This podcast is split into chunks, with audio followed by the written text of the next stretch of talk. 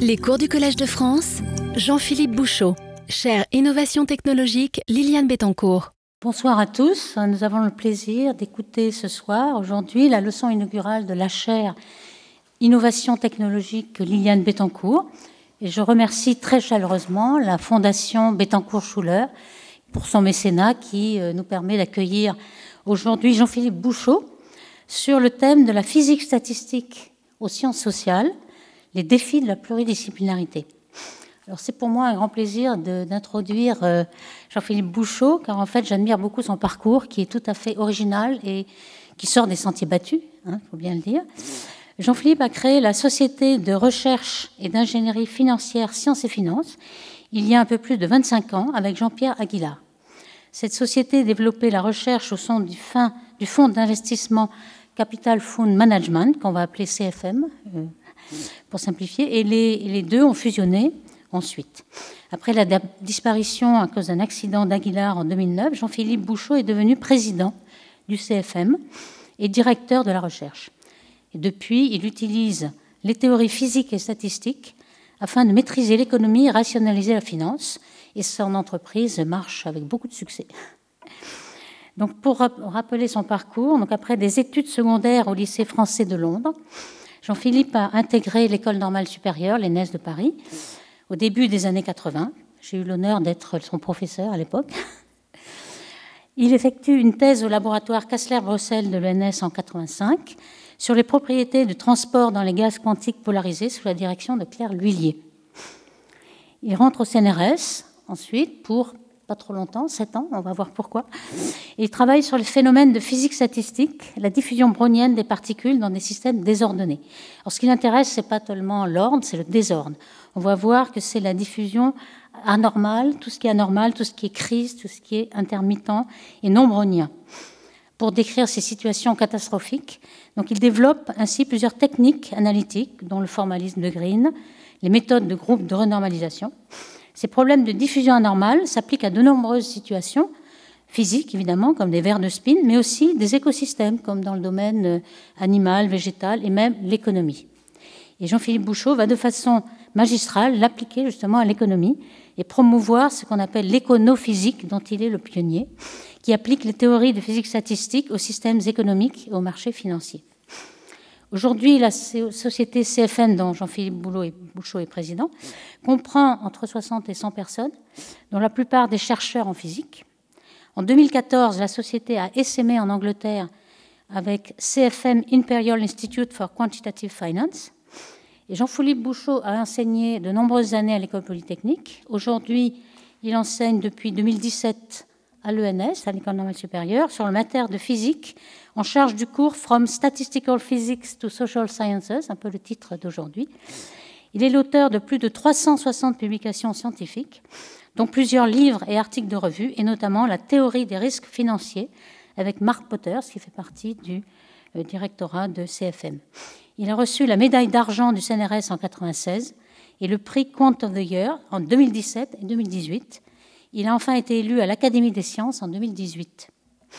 Alors, les travaux de recherche de Jean-Philippe Bouchot se sont portés dès sa thèse sur le comportement des systèmes désordonnés, l'hydrodynamique non linéaire des gaz quantiques polarisés, les verres de spin, et la physique de l'hélium 3 liquide à basse température. Et une grande quantité de phénomènes qui, par des cohérences particulières, des intermittences, peuvent se décrire par des fractales et même des multifractales, multi-échelles. Ils sont souvent, c'est-à-dire des systèmes celles similaires, ils sont souvent l'objet de diffusion anormale, des, comportements brusques qui s'éloignent de la moyenne. De tous ces problèmes désordonnés, nous peuvent soudain se dégager des comportements erratiques, même des crises, il en tire une expérience de physique statistique qui peut s'appliquer merveilleusement au marché financier. Déjà dans les années 60-70, Benoît Mandelbrot avait essayé euh, d'appliquer au marché financier les, fractales, les lois fractales, pour essayer de reproduire les variations extrêmes et la turbulence des marchés financiers. Et Jean-Philippe Bouchot s'en inspire dans les années 90. Et c'est en 94 qu'il franchit le pas en fondant la société de recherche Sciences et Finances, dont nous avons parlé au début, et qui va fusionner avec CFM. L'originalité de son travail, euh, c'est surtout de se baser sur la physique. Car en fait, ceux qui font la théorie euh, des marchés financiers, c'est surtout les mathématiciens. Un grand nombre d'entre eux, les mathématiciens, sont sortis du master probabilité et finance qui a été fondé par euh, Nicole El Karoui à Paris 6 en 89 et qui ont inondé euh, Wall Street euh, de, gens très brillants. Donc, en tant que physicien, Jean-Philippe Bouchot n'a pas du tout le même regard sur les finances que les mathématiciens et son comportement n'est pas du tout le même. Son approche est très pragmatique. Il regarde d'abord les données. Dans les années 90, les données ne sont pas encore toutes disponibles, mais aujourd'hui, CFM peut traiter des téraoctets de data par semaine. Donc c'est avec ces données-là qu'il peut en effet euh, avoir le succès que CFM a.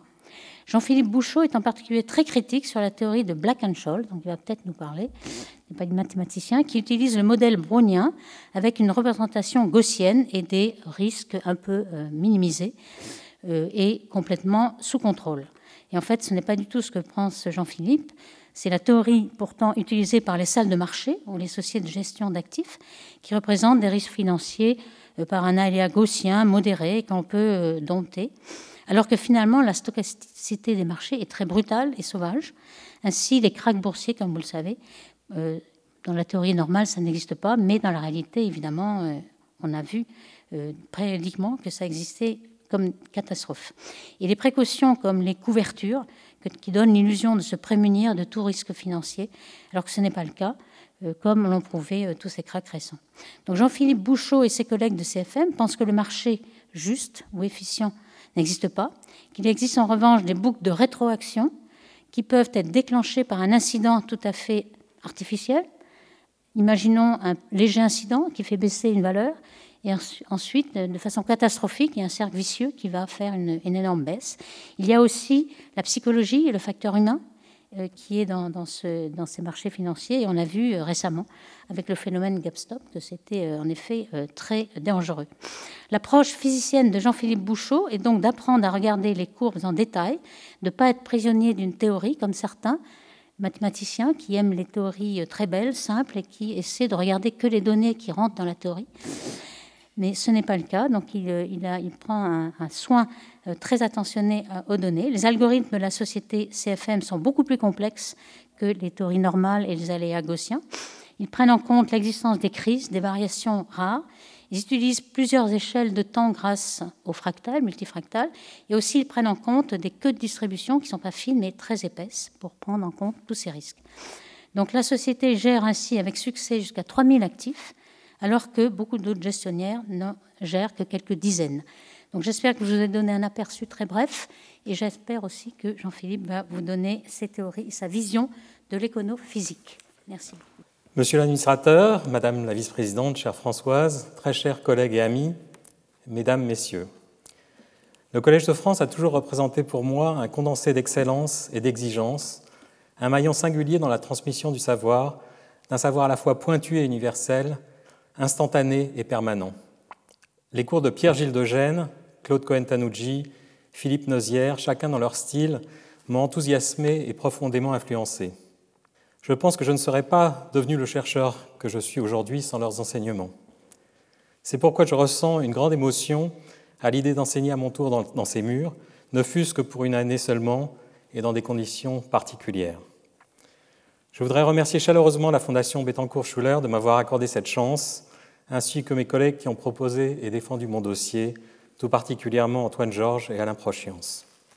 J'ai donc choisi euh, de consacrer ma leçon inaugurale aux défis posés par la pluridisciplinarité, en espérant que mon expérience de physicien théoricien, parti explorer l'économie et la finance, pourra illustrer les enjeux et les embûches associés à une démarche supposée fructueuse et encouragée par les, les organismes de tutelle, mais qui se heurte à de nombreux obstacles lorsqu'on tente de la mettre en pratique. Car finalement, s'aventurer dans une discipline qui n'est pas la sienne ressemble à bien des égards à une émigration vers un pays dont on ne connaît ni la langue ni la culture et qui n'attend pas grand-chose de nouveaux venus, surtout quand ceux-ci ont l'arrogance ou la naïveté de croire qu'ils apportent un regard nouveau, des outils différents, une représentation du monde complémentaire. Pourtant, comme disait René Char, ceux qui viennent au monde pour ne rien troubler ne méritent ni égard ni patience. Cette confrontation des cultures, souvent difficile et parfois brutale, est néanmoins fertile si elle se poursuit sur de longues périodes. Elle conduit aussi à s'interroger sur la science en général et la sienne en particulier. Quelles sont ses finalités, ses présupposés méthodologiques, ses conventions sociales, ses critères d'excellence et de vérité scientifique, ses pratiques éditoriales? Par exemple, comme ça a été mentionné par euh, Françoise, la théorie doit-elle précéder la confrontation aux données, comme le pensent certains économistes, ou l'observation doit-elle au contraire inspirer la théorie, comme c'est souvent l'usage en physique? Et qu'est-ce qu'une théorie? Un modèle Une loi? Termes qui, curieusement, n'ont pas le même sens ni le même statut dans différentes disciplines, et j'y reviendrai. Cette discussion est d'autant plus importante que les modèles servent souvent de paradigme, de piliers conceptuels sur lesquels les disciplines se développent. Ne nous, ne nous y trompons pas, certains modèles, certaines théories creusent dans nos esprits un sillon si profond qu'ils déterminent sur le long terme notre conception du monde et nos pratiques professionnelles. Une problématique intéressante fait néanmoins d'emblée irruption. De quelle légitimité peut-on se prévaloir pour critiquer une discipline dont on ne fait pas partie? Les critiques profanes sont-elles crédibles, voire audibles? Comment mettre en doute le savoir d'experts dans leur domaine en s'appuyant sur une autre expertise extérieure à ce domaine Pourtant, un regard vierge est souvent nécessaire pour mettre en doute des axiomes trop familiers ou questionner des évidences trop consensuelles. Sur les questions de méthodologie, ces interférences me semblent en réalité parfaitement légitimes, car la pratique de la recherche scientifique et de la production du savoir peut sans nul doute se transposer à d'autres domaines au-delà des aspects purement techniques. Or, il n'est pas rare que la beauté formelle d'une théorie, son esthétisme mathématique, prennent le pas sur sa pertinence à décrire le monde. Une recherche hors sol, en vase clos, se développe alors, dont la justification devient l'investissement intellectuel déjà consenti. Il est dans ce cas très difficile de rompre le charme. Sur ce point, je voudrais par exemple citer le jugement sévère de l'économiste William Buiter, qui écrit en 2008, peu après le déclenchement de la Grande Récession, Most mainstream macroeconomic theoretical innovations since the 70s have turned out to be self referential, inward looking distractions at best. Research tended to be motivated by internal logic, intellectual sunk capital, and aesthetic puzzles of established research programs, rather than by a powerful desire to understand how the economy works.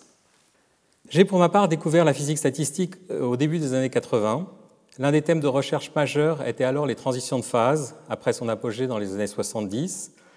Transitions de phase qui mettent en lumière les concepts d'effet collectif et d'universalité et qui ont une portée bien au-delà de la seule physique, comme je le montrerai plus loin. Un nouveau corpus théorique se construisait alors autour de la notion un peu vague de système complexe.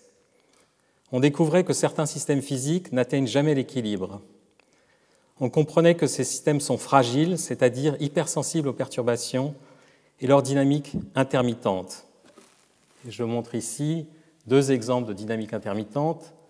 Euh, le cours de la bourse, l'amplitude des variations quotidiennes euh, de la bourse américaine au XXe siècle, et ce qu'on appelle le bruit Barkhausen, qui est le bruit qu'émet un aimant quand on le soumet à un champ magnétique. Et ce que vous voyez, c'est donc une dynamique qui est parfois très intense, parfois calme, et que les deux régimes euh, s'envoient l'un dans l'autre en permanence.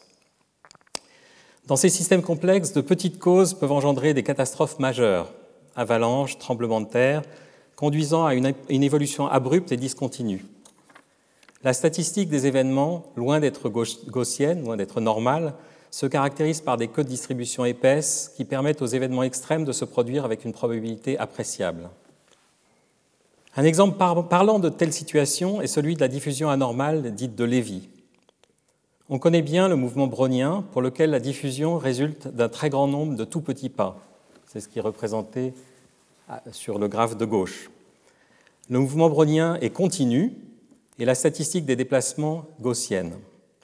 Au contraire, le vol de Lévy est composé de pas de taille très différentes, certains tout petits et d'autres très grands. C'est ce qu'on voit donc sur le schéma de droite. Quelle que soit l'échelle à laquelle on observe ce mouvement, ce sont toujours les quelques sauts les plus importants qui dominent le déplacement total.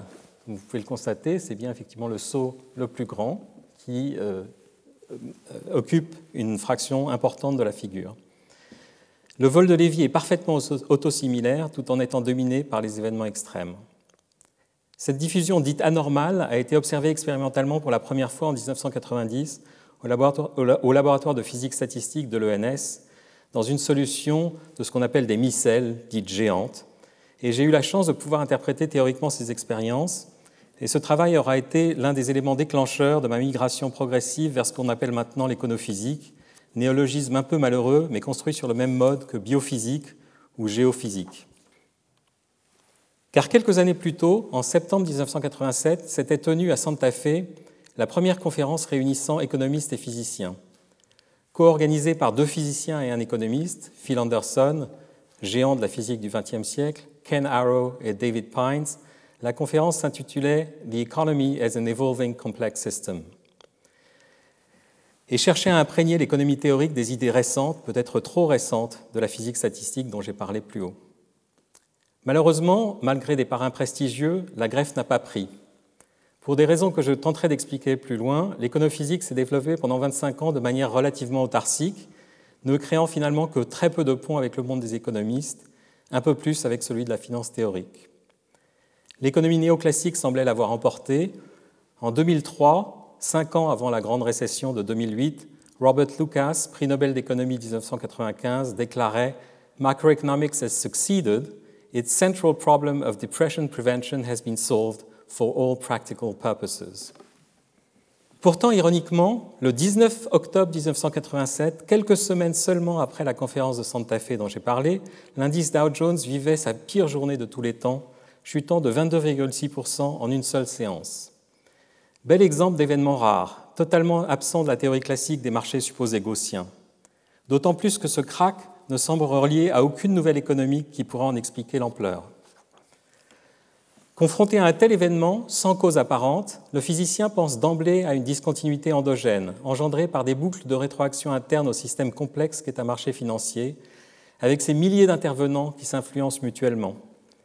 Mais cette interprétation était bien loin du dogme dominant de l'époque, celui des agents rationnels, dont la sagesse infinie permettrait au marché de toujours afficher le vrai prix, celui qui reflète la valeur dite fondamentale et qui ne varie que si de nouvelles informations le justifient. C'est la théorie des marchés efficients, stables, qui ne s'emballent pas spontanément, ne cèdent pas au mouvement de panique injustifié, mais renseignent opiniâtrement sur la valeur du monde.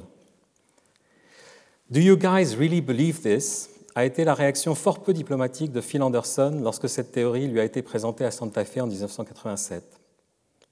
J'avoue avoir eu la même quand quelques années plus tard, j'ai lu mes premiers articles de finance théorique, en particulier ceux concernant le fameux modèle de Black, Scholes et Merton.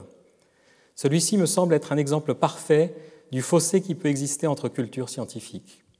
Il me permet de revenir en détail sur les différences essentielles entre interprétation possible du concept même de modèle et de discuter une question cruciale, qu'est-ce qu'un bon modèle? Fisher Black ayant prématurément disparu en 1995, Myron Scholes et Robert Merson reçurent le prix Nobel d'économie en 1997 pour leur théorie de valorisation des options qu'il faut que je présente ici de manière extrêmement succincte afin que l'on en comprenne le caractère paradigmatique. Une option est un contrat d'assurance sur la valeur d'un actif financier. Supposons que l'on veuille assurer son portefeuille d'actions de manière à ce que même en cas de baisse importante des cours, l'assureur s'engage à le racheter à un prix plancher, par exemple son prix d'aujourd'hui, et ce pendant une période, disons, de 10 ans. Quelle est la prime que l'assureur est en droit de demander? Entre aujourd'hui et dans 10 ans, quelle stratégie d'investissement devra suivre l'assureur pour minimiser le risque qu'il accepte de prendre en charge? Le modèle de Black-Scholes permet de répondre à ces deux questions simultanément et de manière univoque. Deux surprises surviennent, qui sont particulièrement pertinentes pour mon propos, car elles heurtent l'intuition du physicien, mais semblent au contraire naturelles à l'économiste et au mathématicien. Ce qui est ou est devenu évident pour certains reste parfois obscur, voire contestable pour d'autres. Ces disjonctions peuvent soit faire naître des idées nouvelles, soit au contraire enquister une défiance mutuelle. La première surprise est que dans le monde de Black Shoes, la prime d'assurance ne dépend pas de la valeur du rendement moyen anticipé de la bourse dans les dix années à venir. Que la bourse monte ou baisse, le prix des options est inchangé. Aucune hypothèse sur ce rendement moyen n'est donc nécessaire pour fixer le prix d'une assurance contre la baisse des cours, ce qui semble pour le moins paradoxal. La seconde surprise, peut-être plus étonnante encore, est que l'assureur peut suivre une stratégie dite de couverture qui lui permet de ne prendre aucun risque. Pourtant, l'évolution du marché est par hypothèse imprévisible. Par quel tour de passe-passe le risque peut-il donc disparaître complètement?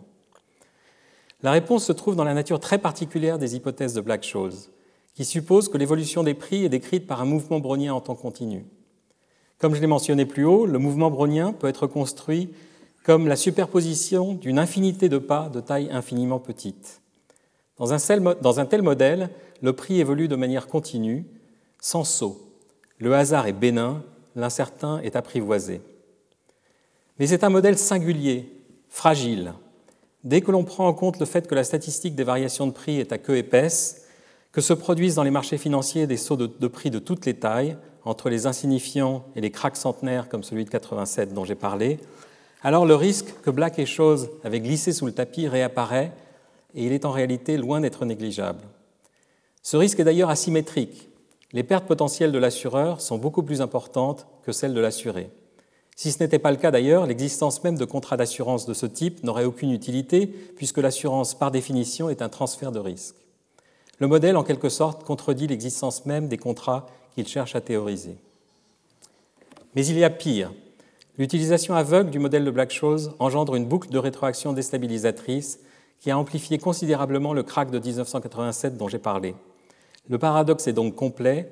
L'utilisation d'un modèle dans lequel, les cracks sont absents peut ainsi entraîner leur apparition. Le modèle devient par lui-même un, facteur de, risque systémique.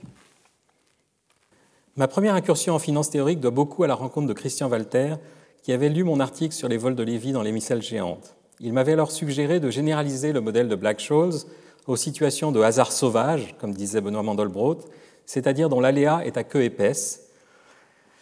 Il a résulté de cette recherche un article paru dans Le Monde en mars 1995 intitulé Marché dérivé pour une pédagogie du risque, où j'explique en particulier ce miracle du risque qui disparaît.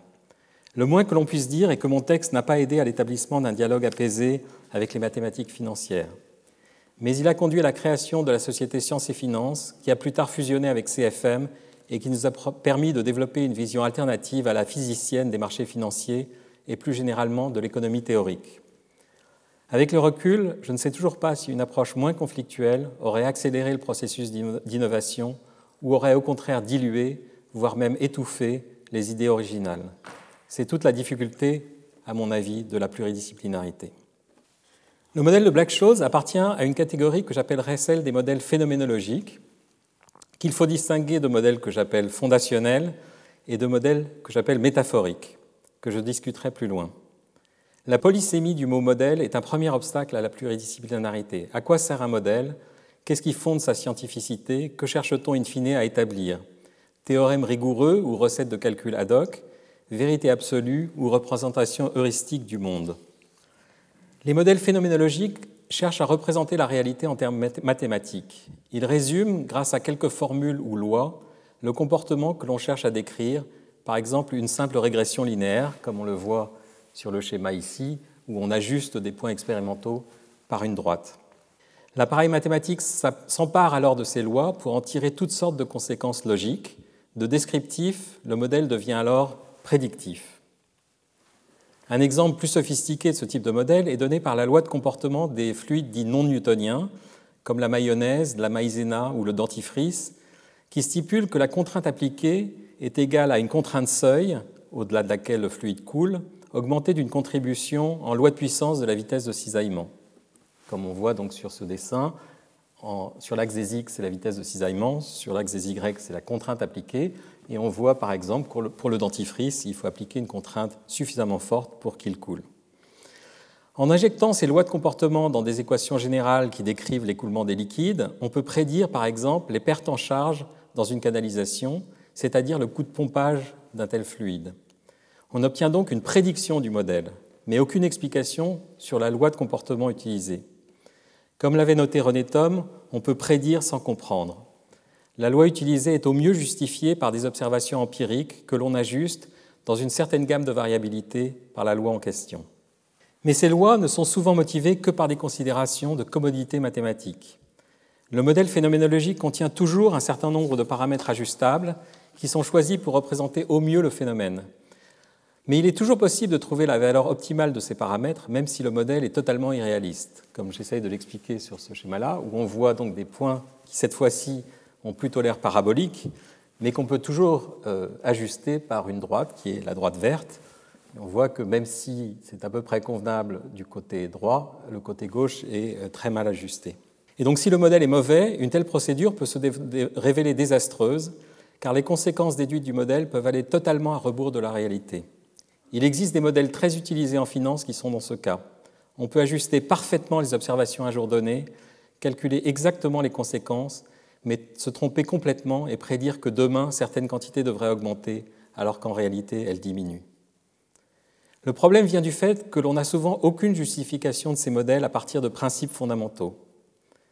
Ces derniers, ces principes fondamentaux, font eux l'objet d'un consensus car toutes les conséquences de ces principes sont conformes aux observations comme par exemple les principes de la thermodynamique ou de la mécanique quantique. Pour revenir au liquide non newtonien dont j'ai parlé tout à l'heure, on aimerait justifier la loi de comportement que j'ai montrée, celle-ci, à partir du mouvement des molécules qui constituent ces fluides, et ces mouvements sont régis par la mécanique quantique. Mais par quel mécanisme collectif une contrainte seuil apparaît-elle qui interdit au liquide de s'écouler si la contrainte n'est pas assez forte? On entre là dans le cœur de la physique statistique et euh, un des thèmes de mes cours à venir, comment passer du microscopique au macroscopique. La raison pour laquelle une telle justification microscopique est essentielle est qu'elle permet de comprendre les limites d'un modèle quand on le pousse en, dehors du régime normal de fonctionnement. Que se passe-t-il dans des situations extrêmes? Le modèle est-il toujours valable? C'est évidemment une préoccupation essentielle en ingénierie classique comme en ingénierie financière, comme aussi, par exemple, concernant la politique monétaire des banques centrales en période de crise. Pour revenir un instant au modèle de Black-Scholes, on est tout à fait dans cette situation. On postule un modèle intellectuellement raisonnable, celui du mouvement brownien, pour lequel l'outillage mathématique est élégant, efficace et pléthorique. Et on tourne la manivelle qui permet de calculer toutes sortes de choses, mais en fermant les yeux sur les événements manifestement non gaussiens. Au début des années 90, il était même admis que l'on pouvait supprimer ces événements dits aberrants de la calibration.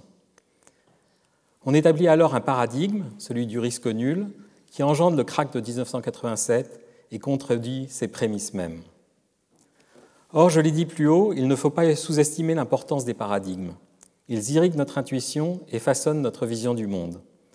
Les dangers d'un modèle sans fondement microscopique, que j'appelle microscopique par analogie avec la physique, sont amplifiés lorsque celui-ci est performatif, c'est-à-dire lorsqu'il établit un certain nombre de pratiques professionnelles ou institutionnelles basées sur le modèle lui-même. Dans le cas du modèle de Black-Scholes, un ingrédient manquant mais essentiel est la rétroaction de la stratégie de couverture sur les prix. En effet, le prix d'un actif financier n'existe pas par lui-même, comme la vision platonicienne des marchés efficients voudrait nous le faire croire, et comme d'ailleurs les ingénieurs financiers l'ont longtemps cru et le croient parfois encore. Mais ce prix résulte de l'action même des acheteurs et des vendeurs.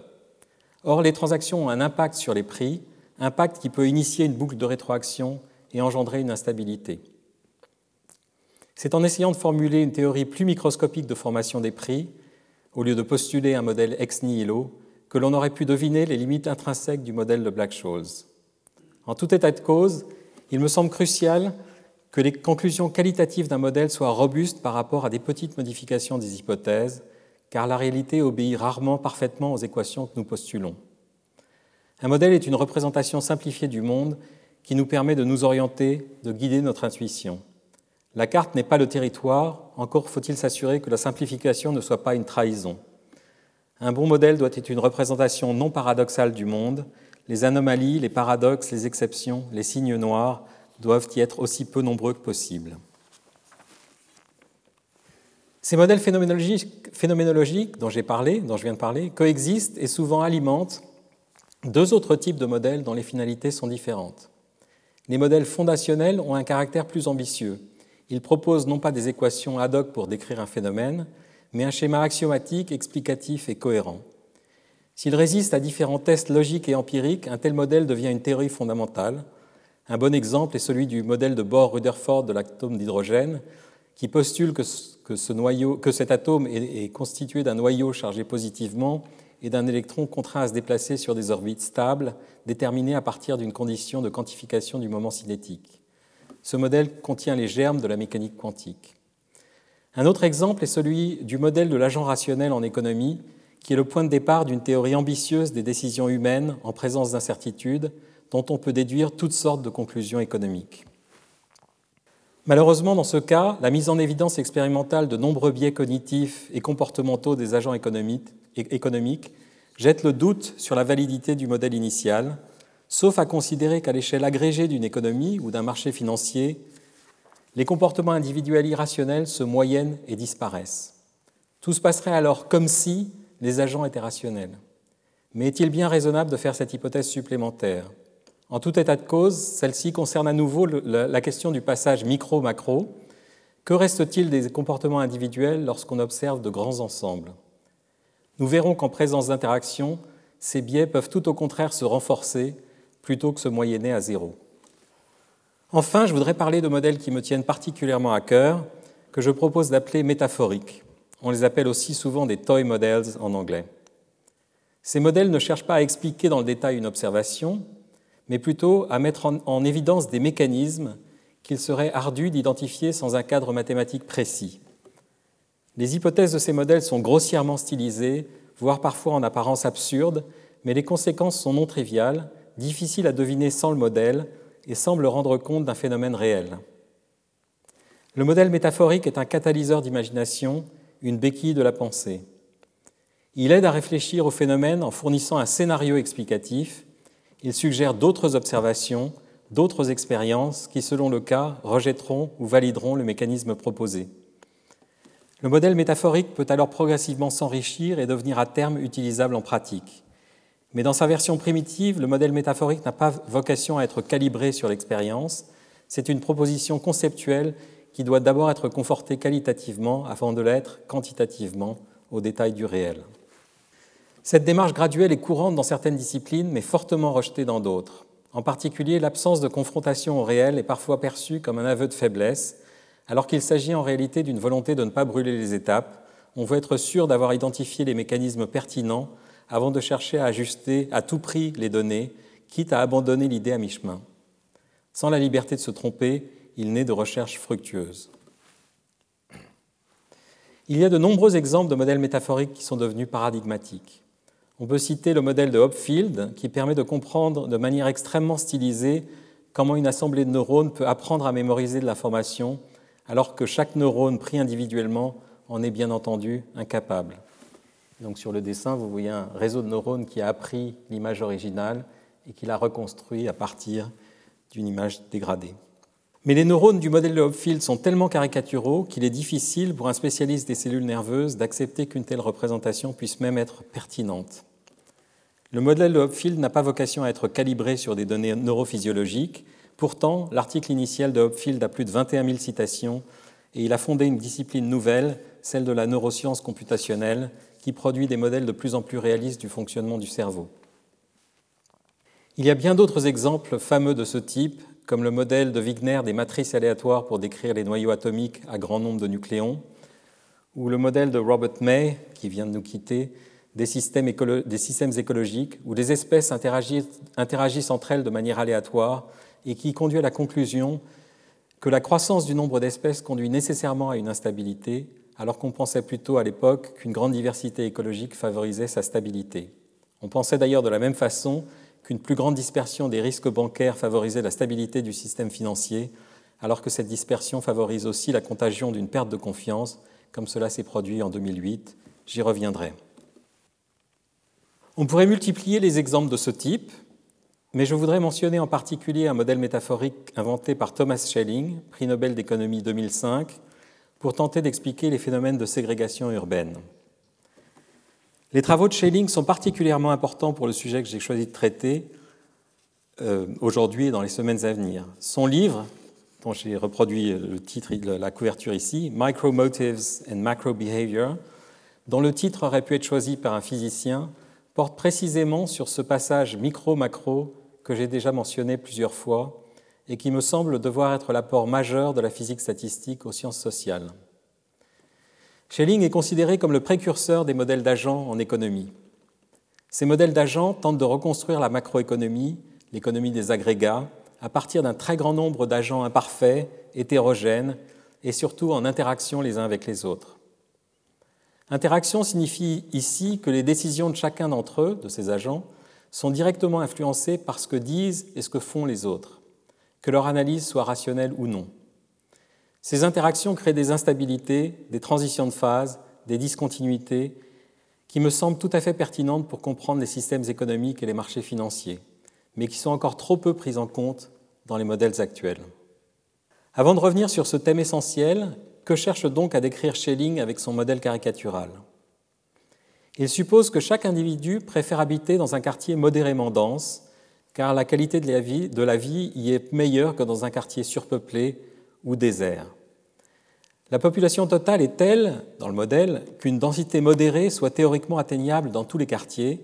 Autrement dit, tous les individus peuvent en principe être simultanément satisfaits, comme on le voit donc euh, dans le graphique A, où tous les quartiers euh, sont euh, remplis de manière modérée. Chaque habitant, dans ce modèle, peut choisir de déménager s'il visite un quartier qui lui semble plus proche de la densité optimale que celui qu'il habite à l'instant présent.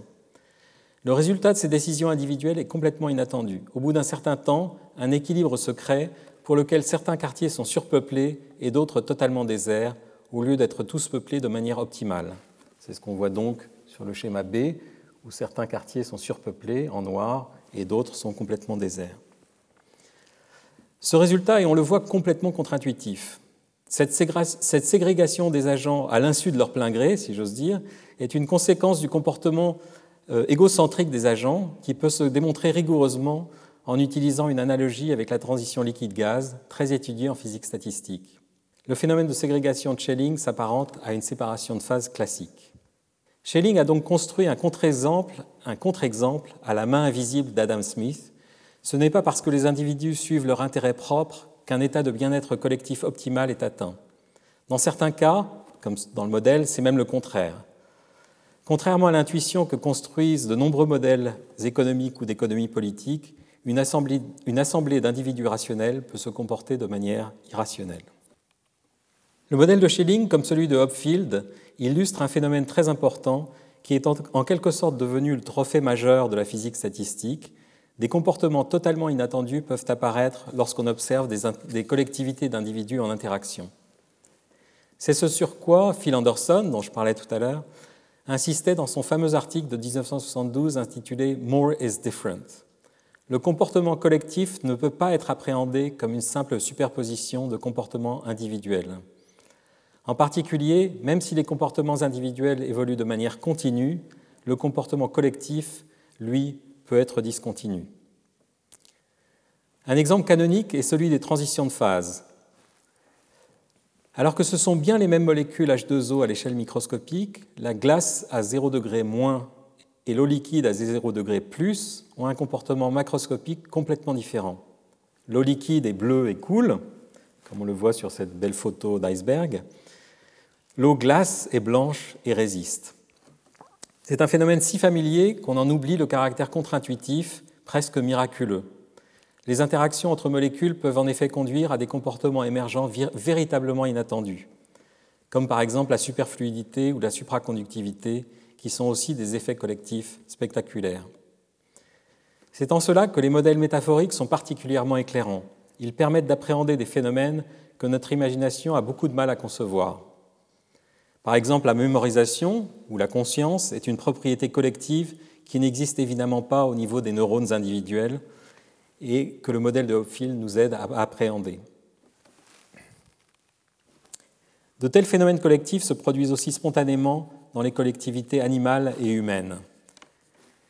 Figure extraordinaire de nuées des tourneaux, en haut à gauche, de bancs de poissons, en haut à droite, synchronisation spectaculaire du scintillement de milliers de lucioles, en bas à gauche. Euh, Ola dans les stades, en bas à droite. Syndrome psychogène collectif, mais aussi mouvement de foule comme ceux meurtriers à la Mecque. Dans ce dernier cas, on peut montrer que la foule est parfois si dense que les individus disparaissent et se fondent en une matière humaine continue, un véritable milieu élastique dans lequel peuvent se propager des ondes de pression.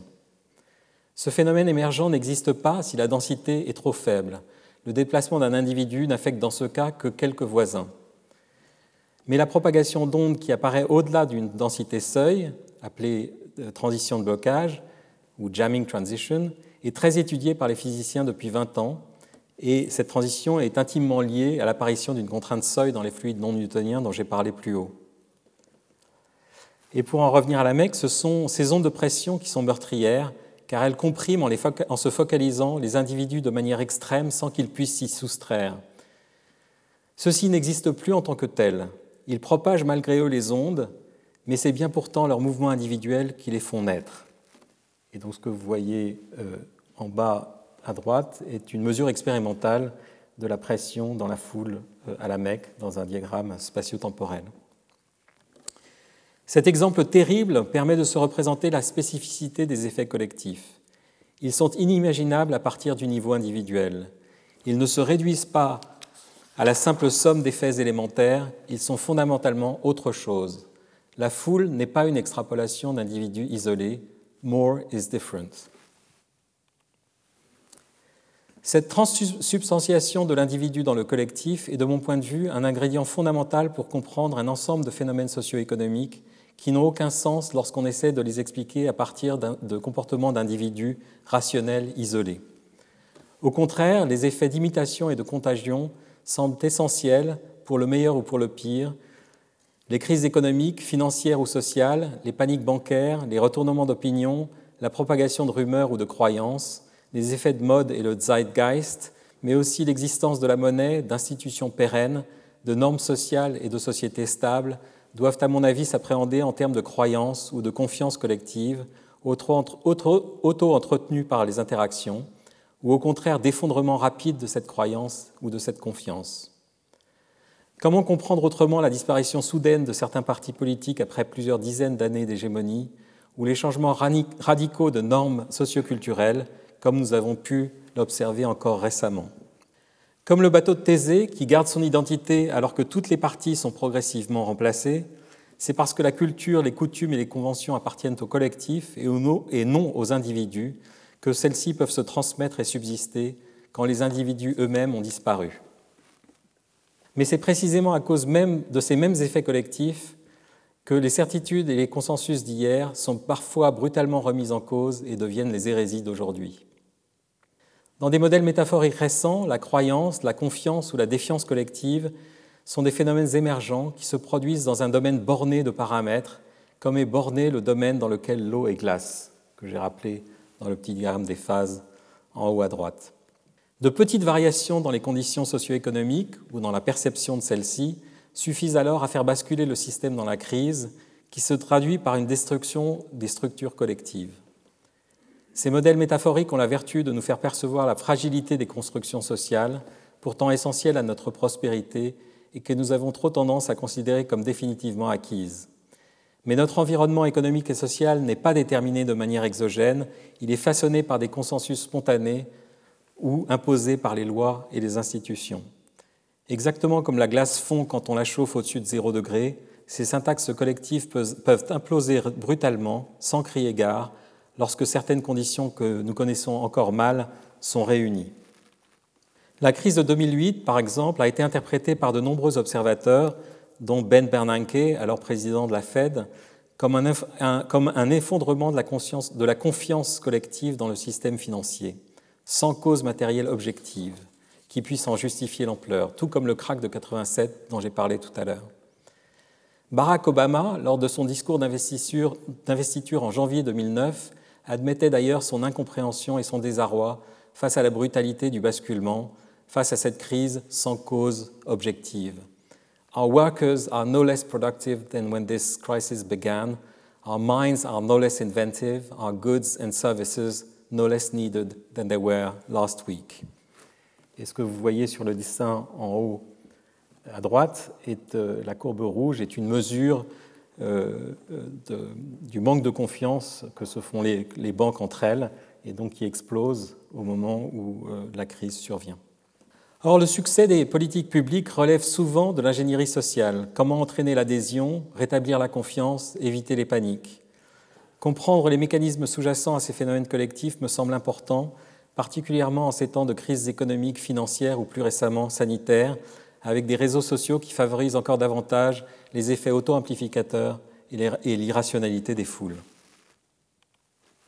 Le paradigme des transitions de phase permet donc de rendre compte de telles discontinuités, d'effets catastrophiques sans cause commensurable, d'instabilité endogène plutôt que dues à des événements exogènes.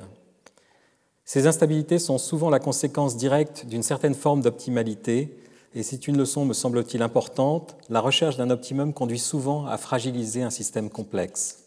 Ce sont les pistes que je me propose de suivre pendant les séances à venir et aussi pendant la conférence qui clôturera mon cours, peut-être euh, décalée à l'année prochaine, et qui s'intitule More is Different en hommage à l'article d'Anderson. En réalité, on peut trouver des précurseurs à la thèse d'Anderson, en particulier sous la plume de John Maynard Keynes, dont les fulgurances et la profondeur de pensée ne cessent de m'impressionner. Keynes avait déjà clairement anticipé l'importance des effets collectifs, de la fragilité, des discontinuités dont j'ai parlé depuis le début de cette conférence, lorsqu'il écrivait We are faced with the problems of organic unity, of discreteness, of discontinuity. The whole is not equal to the sum of the parts. Small changes produce large effects. The assumptions of a uniform and homogeneous continuum are not satisfied. Pour Keynes, en effet, organique signifie collectif, par opposition à atomique, qui renvoie à une simple superposition de processus individuels sans l'émergence d'effets nouveaux au niveau agrégé. C'est donc sur les épaules de géants que s'inscrit mon plaidoyer pour une synthèse fertile entre physique statistique et sciences sociales. Mais pour revenir à mes propos introductifs, la pluridisciplinarité ne va pas forcément de soi.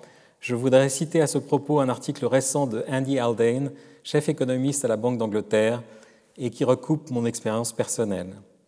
Dans un paragraphe qui s'intitule How did macroeconomics become insular il écrit When asked in 2006 to agree or disagree with the statement, in general, interdisciplinary knowledge is better than knowledge obtained by a single discipline, close to 60% of academic economists said that they strongly disagreed.